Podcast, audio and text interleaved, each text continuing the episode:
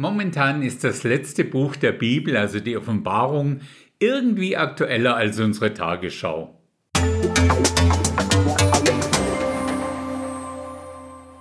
Und man glaubt es kaum, wir sind jetzt schon in Kapitel 19 und 20 angekommen.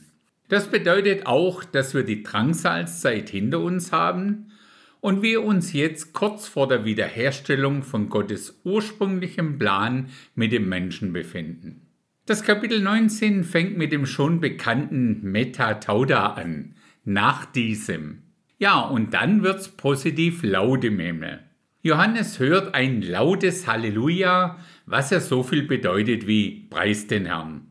Dieses Halleluja kommt von einer großen Volksmenge.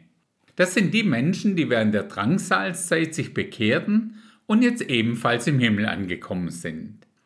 Antworten auf dieses Halleluja werden, und jetzt Überraschung, du und ich mit einem Amen Halleluja. Denn die 24 Ältesten stehen ja bekanntlich für die Braut oder für die Gemeinde Jesu, die zu dem Zeitpunkt ja bereits im Himmel ist.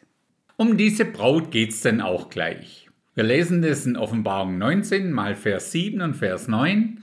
Lasst uns fröhlich seinen jubeln und ihm die Ehre geben, denn die Hochzeit des Lammes ist gekommen und seine Frau hat sich bereit gemacht. Und er sprach zu mir, schreibe, glückselig sind die, welche zum Hochzeitsmahl des Lammes berufen sind. Und er sprach zu mir, dies sind die wahrhaftigen Worte Gottes. An der Stelle hilft uns ein kurzer Ausflug in die Welt solch einer jüdischen Hochzeit. Im Gegensatz zu unserem Verständnis einer Hochzeitsfeier läuft das doch dort etwas anders ab, also etwas ganz anders. Die Väter organisieren zunächst mal, wer wen heiratet. Dann wird ein Brautpreis bezahlt. Dieser Preis wurde in unserem Fall mit dem Opfertod von Jesus Christus am Kreuz bezahlt. Danach geht der Bräutigam alleine, also ohne die Braut, wieder zurück in sein Elternhaus um für seine Braut und sich eine Wohnung herzurichten, also notfalls anzubauen. Erinnern wir uns an die Worte von Jesus, ich gehe hin, euch eine Stätte zu bereiten. Sobald dieser Platz dann fertiggestellt ist, kommt der Bräutigam zurück, um seine Braut zu sich nach Hause zu holen. Dies entspricht in unserem Fall der Entrückung. Im Elternhaus macht sich dann die Braut fein und die eigentliche Trauzeremonie findet dann dort statt.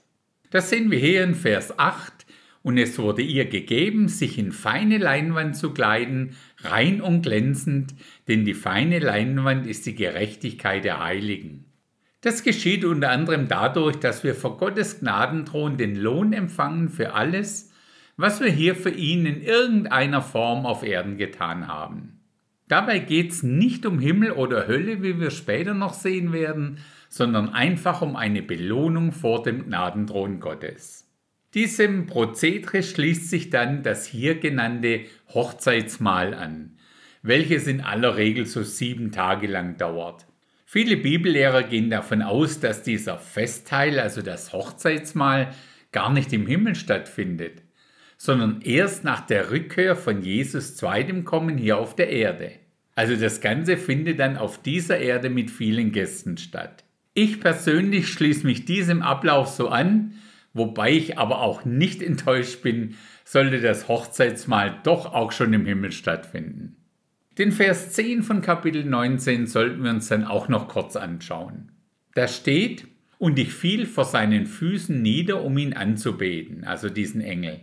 Und er sprach zu mir, sieh dich vor und tu es nicht, Ausrufezeichen. Ich bin dein Mitknecht und der deiner Brüder, die das Zeugnis Jesu haben. Bete Gott an Ausrufezeichen. Denn das Zeugnis Jesu ist der Geist der Weissagung, also Offenbarung 19, Vers 10. Ist doch eigentlich irgendwie verständlich, dass Johannes nach all dem, was er da gehört und gesehen hat, das Bedürfnis hat, den Engel, der ihm all dies zeigte, irgendwie anzubeten. Um den Begriff Anbeten besser zu definieren, hilft uns heute mal das Kreuzworträtsel. Wenn dort ein anderer Begriff für Anbeten, zum Beispiel mit fünf Buchstaben gesucht wird, ist es meistens Ehren. Wenn der Begriff mit acht Buchstaben gesucht wird, ist es meistens Aufsehen.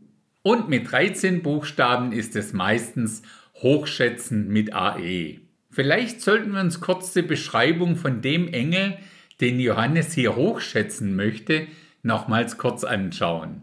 Wir sehen das in den Versen 5 und 6 von Offenbarung 15.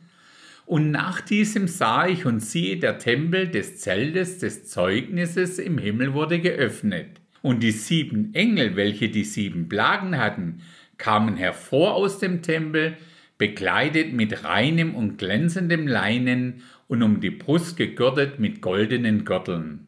Selbst einen von diesen gewaltigen Engeln durfte Johannes nicht verehren, wie viel mehr sollten auch wir nichts, absolut nichts, außer Gott verehren, anbeten, also keine Bilder, keine Engel, keine Heiligen, einfach nichts außer Gott.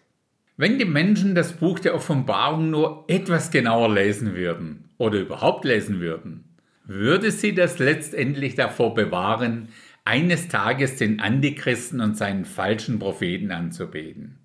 In Vers 11 betritt dann wieder ein weißes Pferd die Szene, die Johannes dort sah. Dieses Mal ist das nicht das Pferd mit dem Antichristen, sondern mit dem Original Jesus Christus. Bei seinem ersten Einzug nach Jerusalem war er noch mit einem Esel unterwegs. Hier sieht das Ganze schon ganz anders aus. Sein Name ist das Wort Gottes und König der Könige und Herr der Herren. In dieser Autorität kommt Jesus zusammen mit uns nach den sieben Jahren im Himmel zurück auf die Erde. Hier auf dieser Erde ist zu dem Zeitpunkt die Schlacht von Armageddon am Laufen. Aber keine Angst, der Einzige, der von unserer Seite aus kämpft, ist Jesus. Dies sorgt dann für das Ende von Armageddon und dafür, dass der Antichrist und sein falscher Prophet in den Feuersee geworfen werden. Und damit sind die beiden dann für alle Ewigkeit eliminiert. Anschließend schnappt sich ein ganz einfacher Engel eine Kette und bindet Satan und wirft ihn in den Abgrund für eine klar definierte Zeitspanne von 1000 Jahren.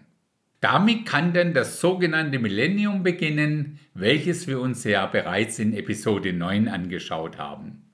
Satan wird dann nochmals kurz losgelassen, um danach endgültig mit seinen zwei Kollegen aus der Drangsalzzeit, dem Antichrist und seinem falschen Propheten, für ewig im Feuersee vereint zu sein. Die drei bleiben allerdings nicht so sehr lange alleine dort. Denn was sich dem Ganzen anschließt, ist das sogenannte Endgericht vor dem großen weißen Thron Gottes.